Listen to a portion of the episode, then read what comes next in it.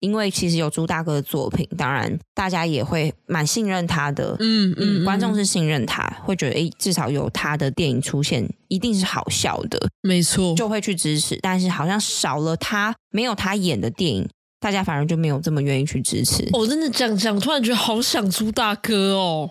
想哭了吗？有点想落泪，我突然觉得好想这样一直讲，我真的好想他，我真的快过年了。我们自己的调性好像没有没有想要给你这样子，你吓到我了。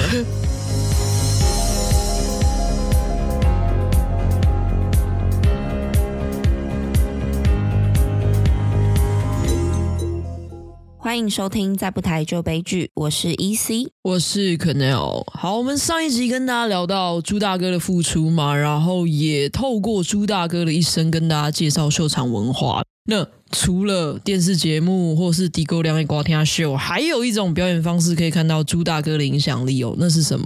电影。没错，而且这个电影就是我们今天要跟大家聊的贺岁片。他别的都不演，很大牌，只演贺岁片。嗯。而且只要一演都是破亿哦，票房保证。没错没错，那你有看过朱大哥的贺岁片吗？老实说，我要跟朱大哥再次道歉，就是没有。但我知道，在朱大哥复出的那几年，真的是每一年都有他的贺岁片上映，而且票房都是非常的好。那我想，可能有你应该是每部都有看吧？没错，每一部基本上只要他演的，我基本上都没有错过了。嗯，你看那个什么《鸡排英雄》嗯、大调哥、大卫卢曼就不用讲了嘛。嗯，每一部基本上都是看爆。嗯，所以我说，其实朱大哥其实为台湾的贺岁片奠定了一种风格嘛。哦、嗯，但是其实台湾的贺岁片也行之有年了，不是只有朱大哥这一派，只是他的风格比较鲜明。嗯、是。所以，我们今天也趁着贺岁档期要到来了，所以我们简单的来跟大家聊贺岁片的起源跟风格。嗯嗯嗯。那今天就不是只是介绍朱大哥的作品啊，一些过去可能台湾比较经典的贺岁电影，我们今天也会跟大家一起介绍。嗯，就是贺岁档期的这段时间。嗯，对，但我们还是有锁定几种风格嘛。没错，没错。那。首先，我们先跟大家介绍，就是贺岁片这个东西的概念哦。贺岁片这东西其实是华语世界独有的，什么意思？就是有在过农历年的地方啦。嗯啊，你要说它，诶，是有华语世界独有吗？其实也不尽然。你看，像西方世界，你上一集讲的嘛，对，就是 Christmas，他们也会有拍一个很有圣诞气氛的片。嗯啊，只是人家是过国历，我们过农历而已。对对对，反正重点就是要什么？要有一种。节气的氛围，节庆感，对，然后要很快乐、很团圆的感觉，温馨感人这种，没错，没错。嗯、那华语世界的贺岁片，我们今天强调华语世界的贺岁片最早是哪里来的？香港，没错，是香港来，因为。香港大家可想而知啊，它就是东方的好莱坞嘛，嗯，哦，所以只要是西方文化的东西，他们绝对走得很前面。他们被英国殖民嘛，对，而且还有香港有个重点，是因为在早期，其实，在华语世界的巨星都是在香港的，没错。那贺岁片最容易就是集结一大群巨星一起拍一部电影，没错，没错。你讲到重点，重点就是这些大明星。好，为什么我说贺岁片从香港来的？因为大概在八零年代左右，就是你刚才说这些大明星，嗯哼，这些大明星就会集结在一起哦，有一种回馈社会的概念，就想说啊，反正过年嘛，哦，祝贺一下大家，他是不计片酬的。哦，这些大明星合起来拍一部片，然后热闹喜气的一部片给观众，然后片名就会取很喜气，比如说我们恭喜发财，嗯，哦，家有喜事哦，这一些的，嗯，那。如果我们要说到贺岁片的鼻祖，好，就是一九八一年由许冠文自编自导的香港电影叫《摩登保镖》，嗯、啊，他讲什么？讲一群保全，然后一起去对抗刻薄上司的这种喜剧片。嗯，很可爱，就是小虾米对抗大金大金鱼的感觉哦，就大概是这样。啊，为什么会红？那时候马上一拍就红。因为反映了底层人物的心声，这好像也是贺岁片很常有的元素嘛，就有点像鸡排英雄那样子，嗯嗯嗯，就是大概这个类型。然后那时候就是卖的非常好，然后这种传统哦，渐渐的传到中国那里啊，台湾也会跟进。嗯嗯，好啦，我们时间线来到一九九零年代了。一九九零年代，哇，你应该也是那时出生的吧？我一九九一年。啊，好，不要这样子透露年纪。那个时候是谁的天下啦？周星驰，嗯，你一定小时候有看了。我是不爱港片的人呐，还有成龙，没关系，你就没看对不对？因为被抓到，你是被抓到。对，刚刚整个心虚，我要对观众这么诚实吗？你太诚实。好，周星驰嘛，跟成龙，那因为贺岁片有一个重点是什么？就是喜剧，桂尼嘛，爱花艺嘛，拍个大悲剧谁要看？会太悲伤。对，就是大家就是。我们的文化就是喜喜庆庆的去过一个年啊！周星驰你不用讲啦，就是喜剧大师级，已经泰斗级了，嗯、所以那时候基本上就是他们的天下。嗯，那成龙还多了一个东西，武侠功夫，这是香港擅长的嘛，就是反映什么香港文化。那台湾呢？台湾也是一九八零年代，但是台湾为什么那时候会开始自己想要拍贺岁片？台湾太仰赖香港了，嗯，所以也会想说啊。我也有志气一点吧，我们就来做自己本土的贺岁片。所以那个时候，我们的贺岁片是谁的天下？你说我们的贺岁片吗？谁的天下？嗯，就是朱延平跟许不了。嗯嗯嗯，你小时候有看那种《新乌龙院》吗？我有。郝邵文、释小龙，对，郝邵文我的菜，对，释小龙也是我的菜。好，一人爱一个，很公平。好好，好，反正就是那时候是。好无聊，哦，我们两个是很无聊哎。好，那个时候就是许不了的天下。嗯嗯，嗯。那我那时候说一九八零，其实那时候还有什么新浪潮嘛？嗯哼。那一九八零其实分两个支派哦，一个是比较啊，我们讲比较像艺术类型的，就是新浪潮。新浪潮。那就是侯孝贤跟杨德昌的天下嘛。那在另外一个支派就是超级商业，就是朱延平啊、许不了啊、郝邵文啊、乌龙院啊，喜剧的路线，嗯，哦，这些都是我们那时候兴盛的贺岁片。但是我们的台湾到了一九九零年代之后是完全停滞，嗯，那时候基本上没有什么片，你不要说新浪潮没落了，你商业片也没落，是直到什么时候我们才复苏了？哦，就是直到。二零一零以后，我们才出现了转机。这时候出现了哪一部戏？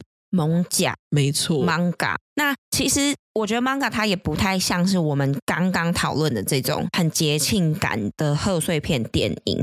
它其实就是在搭载着这个贺岁档期上映的电影。嗯，只是后来慢慢的变成，好像在春节期间也会上映类似像这样子，有一点点黑道的感觉。然后再讲一些呃黑道们之间爱恨情仇、打打杀杀这类型的电影这样子。那我觉得大家也可以注意二零一零的这个时间点，因为朱大哥是二零零九年复出的哇，对，所以感觉好像就是有点，好像有点我们后来看早富会的说法，对对对。那 Manga 在讲什么？他其实在讲一九八零年代蒙甲地区的帮派弟子跟青少年们之间的爱恨情仇。嗯，然后参与的演员有阮经天、赵又廷，其实是当年算是最。热门的真的男演员，哦、对，那呃，他是在二零一零年二月五号上映的，就是过农历年前的两个礼拜。我还特别回头去查了一下当年过年什么时候，嗯，对。然后其实意图也很明显嘛，就是想要让观众朋友可以搭载年节这个期间进电影院看电影。嗯、对，其实你也可以秀得出来他的商业的用意，嗯嗯，然后用这种大卡司。然后当时的那个音乐制作也是陈珊妮老师制作的。Oh my god，陈珊妮老师制作的，对，他是音乐总监。嗯嗯嗯，对，所以我觉得整部电影的意图非常的明显。嗯，那你说有黑道这种，其实对于观众朋友来说，黑道对我们而言是有点接近又有一点陌生的。嗯嗯嗯，就是我我们会很想要去窥探这个世界。然后，但是你又会觉得说自己好像有多少可以理解他们的生活那种感觉，嗯。然后我们又做了一个很复古的一九八零年代，回到那个时间点。所以其实你要说，当然里面有些打打杀杀是可能儿童不宜啦，嗯。可是对那个这种类型的电影来说，在春节期间是很合家观赏。合家观赏就是。可以可以，大家就是，如果你家里有一个比较老少咸宜、老少咸宜的感觉，嗯，嗯对。那我觉得这也会是为什么蒙家当年成功的原因。嗯嗯嗯嗯。其实我觉得大家也想说奇怪啊，桂尼不是要看那种花花意意的东西吗？嗯、为什么就是打打杀杀会受欢迎？其实我觉得主要就是因为它台啦，嗯，local 啦，对对对。其实不要讲有任何的刻板印象，但是兄弟是不是比较有一点台湾的元素？是。对，就是很，很接地气，然后对啊，对，对就是充满道地的台式文化，就是那种兄弟义气这种很好操作的标签。嗯、我其实想要跟大家讲，为什么贺岁片会受到观众的喜爱？嗯，除了我们刚才讲，它通常都是喜剧，嗯哼。然后再来就是刚才蒙甲这个嘛，草根性强，跟朱大哥一样哦，只是他的草根性是展现在兄弟情这个东西。你看，像那个什么呃，鸡排英雄里面，他其实也是有一点兄弟亏的那种感觉，嗯，嗯嗯对不对？大尾卢曼是不是他也是会带到一点兄弟亏的东西？嗯，你贺岁片它就是一个很商业的东西，它就是必须得打进那些市井小民的心。嗯，而且我讲一句实在话，就是过年嘛，这个年是大家的，不是精英阶层的，嗯，对吧？过年反而才是市井小民的时间，对啊，嗯嗯，他们店家可以得到休息啊，什么什么之类，对啊，嗯、所以它不是隶属精英阶级的。嗯、那你要商业，你要抢这个时间，你就是要高触及率啊，你要卖的好，你就是打这些。嗯、所以为什么大家看到说啊，兄弟亏啦，然后，很抬啦，低歌量啊？然后又是都是喜剧，你会觉得很闹或是干嘛？我知道大家可能有一些想法啦，但是为什么？因为他要打进市井小民的心里。嗯嗯，我觉得大家不妨可以想想，就是看贺岁片，或者是谁会带你去看贺岁片？就是你家中的爸爸妈妈。嗯、但是爸妈他们一年会进电影院的次数有多少？然后可以吸引他们真的进到电影院买票这件事情，嗯、就是。那个元素一定是要他们觉得这部电影够精彩，嗯，一方面他们又期待得到某一种刺激，可以从这些电影得到一些回馈，所以我觉得贺岁片应该就会是呃主打，希望这些人可以进电影院，没错，对，没错，没错，老的牵小的进去这种感觉，而且还有一个重点就是贺岁片的定调哦，嗯、我们刚才说从香港那边来嘛，嗯、然后都以喜剧为主。当时你看香港那边有一个重点是，他们演贺岁片的都是谁？喜剧大佬，不是喜剧演员而已，嗯、是大佬级的。比如说什么沈殿霞哦，吴君如，嗯，然后周星驰、曾志伟，嗯、哦，这些都是大牌，所以贺岁片通常都很大咖，超级大咖，每一部比一部大咖。你看诸葛亮也是够大咖吧？对，肯定也要够大咖才可以吸引到这些。没错，因为我们刚刚一直提到嘛，因为贺岁片其实还是希望商业，所以也会希望透过这些大咖，然后让观众愿意买票进场。没错，不然我我其实找一个新人来演，就对啊，就有一点，你爸爸妈妈要叫得出名字的。对，像我们今年上的这几部会上的这几部贺岁片，也都是这种爸爸妈妈叫得一排站出来，真的是对，对啊，大家都认识的这种人。嗯嗯嗯，然后还有一个重点，贵尼嘛，什么很重要？家很重要，嗯，哦，所以其实都是主打家庭亲情这些的，嗯，因为我们的过年就是要团圆，所以你看花甲，对，是不是也是很团圆？嗯，然后像我不知道你们看神厨，神厨也是蛮亲子的，顶桃，嗯，哦，嗯，也是大尾卢曼，这些都是，嗯，然后还有一点就是贺岁片有很重要的一点就是它要够台，你其实看香港。他们自己的贺岁片，他们是融入他们自己的影视特色，就是武侠、黑帮、嗯、警匪，嗯、他们的文化就是擅长拍这些。嗯，然后中国嘞，历史、神话、哦，《西游记》这些啊，历史底蕴就是人家最强的、啊。嗯哼哼。那台湾，我觉得跟香港有一点像的是，台湾喜欢加跟赌有关的。嗯，赌哦，赌博的赌。对，就是哎。猪大哥怎么又跑出来了？这两集他真的是应该是这三集吧？从神人之家开始，对，他一直跟着我们，就是赌这个元素。嗯、因为过年我们台湾人喜欢怎样消赌怡情？嗯，因为你过年就是靠着赌博让大家团聚，对，然后很多的笑闹都在赌博牌桌上展开，对，所以不管是呃，我们可以看到呃，里面有很多什么打麻将的元素啊。玩骰子的元素啊，等等的这种赌博的内容，都会一直不断的出现在贺岁片当中。然后我觉得也蛮妙的，是因为我们一直提到一九八零年代这个这个时间，对，然后刚好一九八零年就会是我们在千六合彩开始风行的时候嘛。对，也就是说，这个习惯其实是从那个年代开始慢慢培养起来的。嗯，所以它其实到现在，我们现在回首已经三十三四十年了，就其实已经成为了台湾人的某一种。深刻的记忆了。对，赌博花一点点钱，然后以小博大这样的习惯。嗯嗯嗯嗯，因为大家毕竟每个人家庭在过年的时候都会赌博，所以你你可能也可以彼此了解那个电影之之中的梗。嗯嗯嗯。好，那讲了那么多，你自己最喜欢看的贺岁片是哪一部？嗯，我觉得这这边我可能要讲一下，就是。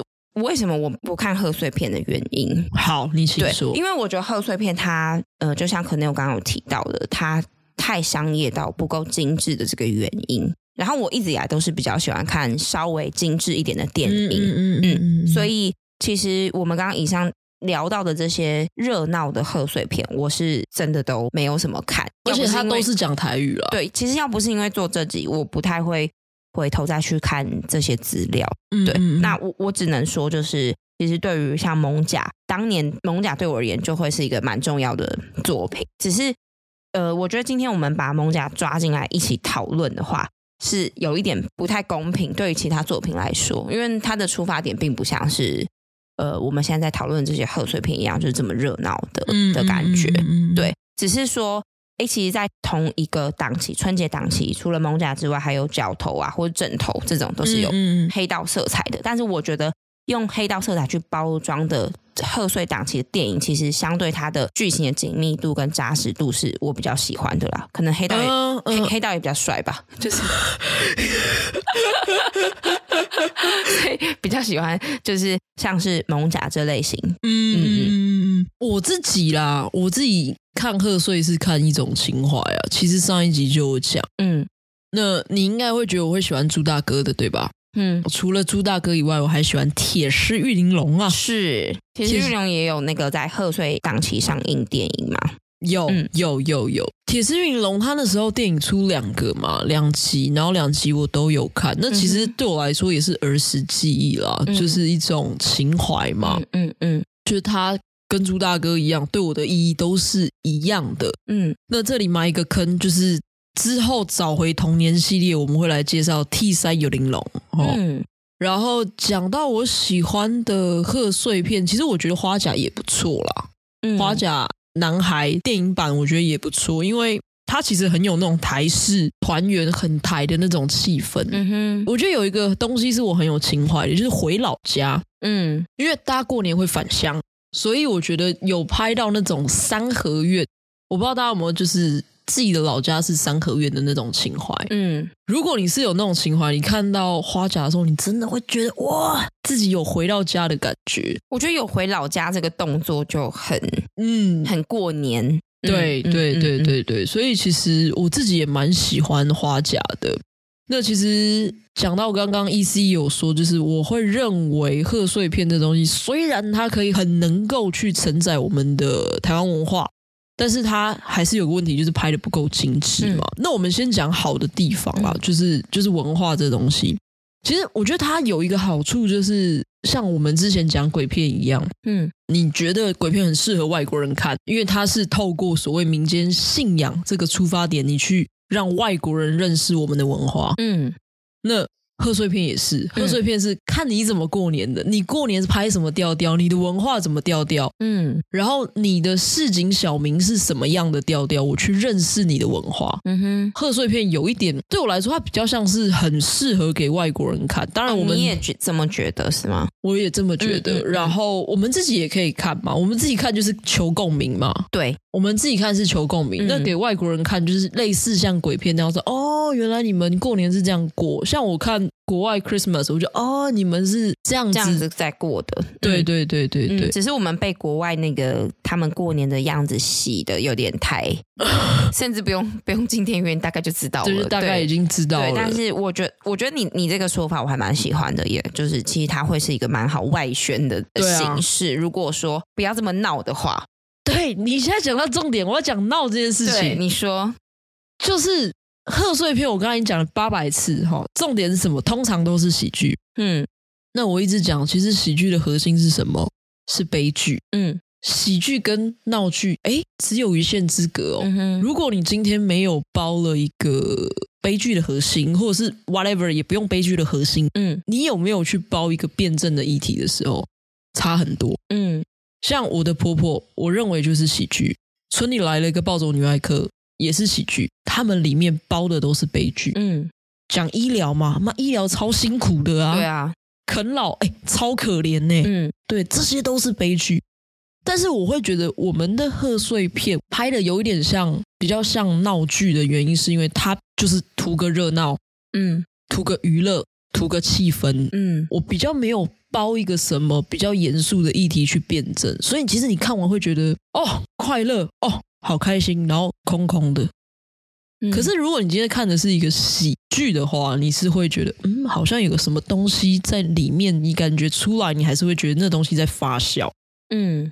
所以我觉得看大家怎么看啦，就是像我我自己其实对贺岁片是非常非常的 free 的。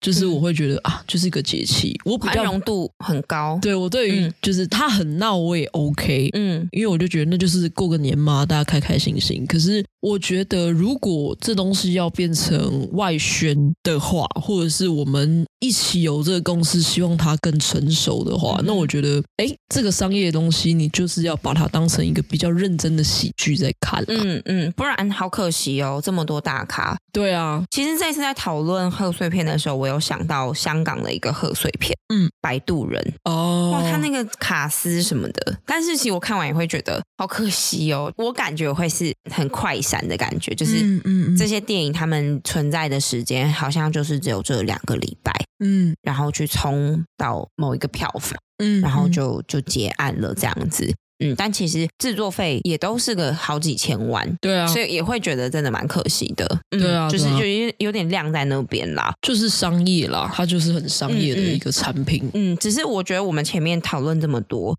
大概也可以想象得到说为什么这么多人特地进电影院看这些电影嘛。嗯嗯嗯，所以也要让大家知道说贺岁片的实力有多可怕。嗯，对，有商机的原因啊，没错没错。那。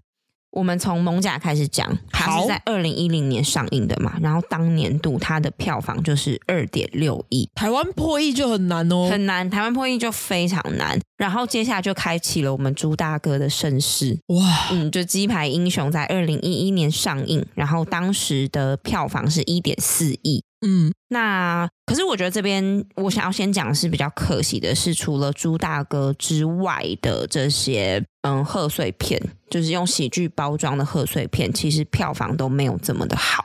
嗯嗯嗯，蛮可惜的。所以在二零二一年的时候，有上一部叫做《宝岛大暴走》的贺岁片，它票房就蛮可惜，只有碰狗演的，对对对对对，碰狗演的，它票房是五百万台币而已，蛮可惜的。那接着二零二零年还有另外一部。就正头，那正头就拿了三点一亿。可是我觉得也很好想象，正头为什么票房这么好，是因为他在讲的那个文化的东西是大家也很共感的。好，然后接着就会是可能有最爱的大卫·卢曼，在二零一三年的时候上映，它的票房就超级可怕，是不是很夸张？哎，是两个艋舺，四点三亿。你们就在说他低俗，你自己承认，你们有没有进去看？哎。但当时那个大尾卢曼他们的整个宣传呐、啊，嗯，是很缜密的，几乎是他们上了所有的谈话性节目。哇，朱大哥，对，我想起来，朱大哥那时候也是愿意这样上。对，然后再加上就是邱礼宽，嗯，宽姐本人的那个魅力，嗯，所以其实我觉得大家会很好奇这是一个什么样的作品，嗯，然后再加上，呃，其实老实说啦，我觉得在。二零一三年，就是大尾卢曼上映之前，好像还没有到真的那个爆炸的贺岁片。其实大尾卢曼就是很很给大家一个就是就是这种感觉，没错，对，没错。我觉得甚至可能连那个鸡排英雄都还没有像大尾卢曼这么明确的，没错，就是我就是要一部贺岁电影的这种感觉。那呃，在二零一四年的大稻城也是拿了二点二亿，朱大哥的作品。嗯、然后接着是二零一五年的大喜临门。二点五亿，真的很厉害。他真，他是不是有跟那个谁一起演那个？好，算了。好，然后接着是大尾卢曼二，然后是一点七亿。哦，他掉蛮多的，第二集掉很多，第二集掉蛮多。我觉得这个可能也会呼应到说，观众在看完第一部之后，他们的感受如何？嗯，因为我我等下会再举另外一个例子。那接着是最后在二零一七年的时候，朱大哥的遗作。大调歌，没错、嗯，那他的票房就就是没有破亿了，就是六千九百万台币，也很厉害，其实也很厉害了。只是说你以过去来看，就会蛮可惜的，这样，因为毕竟也是朱大哥的遗作嘛。对啊，对啊，对啊，感觉应该会是很多影迷会进电影院支持的。我刚刚有提到就是《角头》这部电影，其实我《角头》的第一集它不是在贺岁档期上映的。好像是八月还是那种暑假档期，嗯、但是《角头二》跟《角头浪流连》这两对这两部都是在贺岁档期上映的，然后两部都是票房破亿。嗯嗯嗯，我觉得第一个是它故事性就是有延展出去，那再来是我们刚刚也有提到嘛，就是黑道的元素，其实对于家庭来说，就是哎过年我们一起看一个这个这种打打杀杀，有一点刺激，然后有一点点。血腥暴力，但是又不会到太超过的电影来说是蛮适合的。嗯嗯嗯嗯，然后再加上我觉得它的剧情是比较缜密的，所以诶，他后来又就是连两部都是搭着就是贺岁档期，是蛮成功的一个例子。嗯嗯嗯嗯，但是又觉得蛮可惜的点是说，没有讲到很多是朱大哥没有拍的贺岁电影。诶，是什么？像人生按个赞，有看过吗？哦，我知道，喜从天降。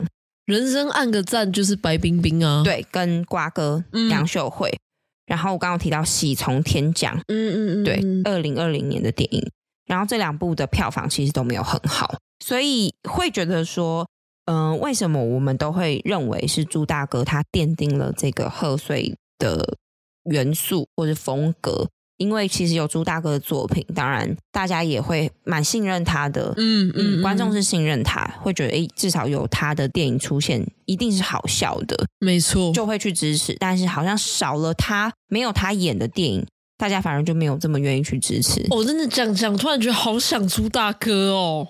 想哭了吗？有点想落泪，我突然觉得好想他，你要一直讲，我真的好想他，我真的快过年了。我们这集的调性好像没有没有想要跟你这样子，你吓到我了。可是我看你好像也没有，平常也没有在很想朱大哥啊，你平常都在看钟心凌跟隋棠，不是吗？你好会好会转哦，你是 你真的是好 partner，你好会转哦。不是我认真呐、啊，好，他既然都已经这样提到了，嗯、好不好？嗯嗯嗯来，我们接下来就跟大家讲，就是我们今年的贺岁电影啦，贺岁档期的电影，就是《炸团圆》，还有《我的婆婆怎么把圈圈搞丢了》。那我必须说，为什么？等一下还有明明就还有三种森林啊？对，有三中森林，有有有，好过分。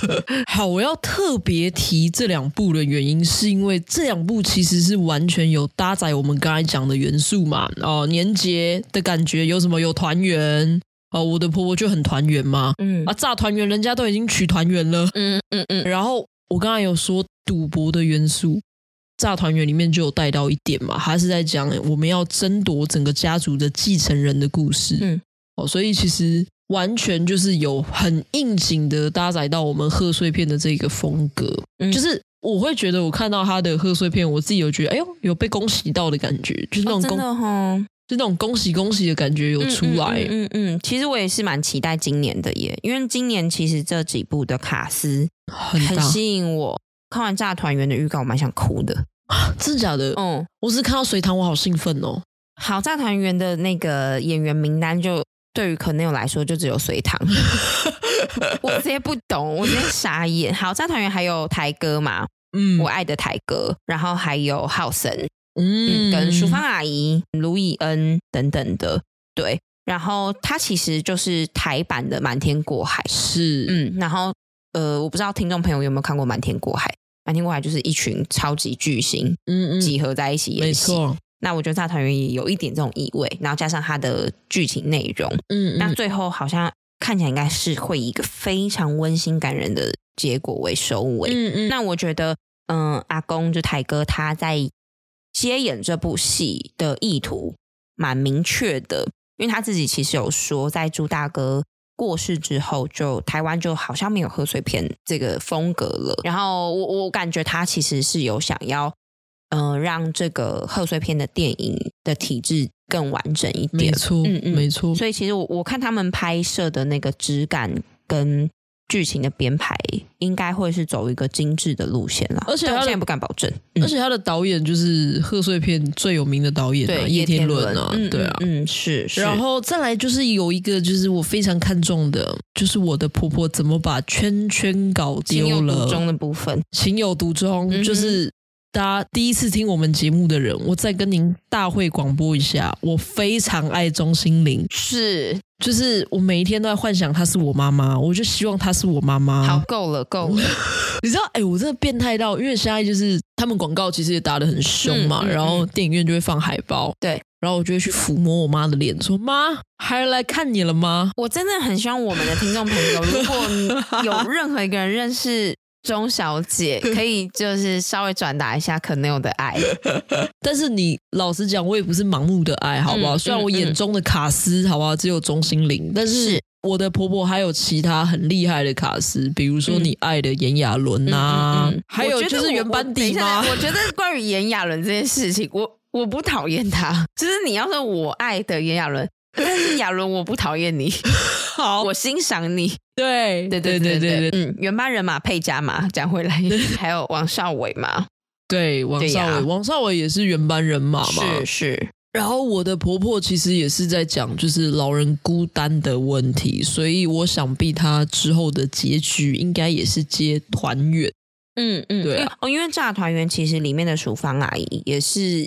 老人孤单的问题，嗯、因为他是财团老板，然后就是儿子好像英年早逝，操练他的没有儿子英年早逝，哦，他早逝，对，然后就是好像他们是用隋唐的儿子去骗他说是他的孙子这样子，嗯、争夺家族的继承人，嗯，对，但也都是孤独的老人这样，嗯，嗯，应该会骗到不少眼泪。然后，嗯，还有另外一部就是可能有没有提到的《三种神灵》，它是比较黑帮电影，嗯、那为什么可能又没提到呢？因为演员名单是李康生主演，就很过分，只喜欢美女。好，当然还有就是雪芙啊、李千娜，哦、我想你应该都蛮喜欢的，对，对对，也蛮期待这部的。但是这部就会是我们刚刚比较有提到，像是蒙甲这种类型。对，嗯，对，我我觉得大家可以去。呃，去感受一下你大概喜欢哪一种类型啦，因为我们今天主要跟大家讲的都是那种欢庆啊、喜剧啊这种元素的东西。嗯嗯，那你如果说兄弟挂的，他最后都会走向悲剧，像蒙甲那样。对对对，那有些人就是。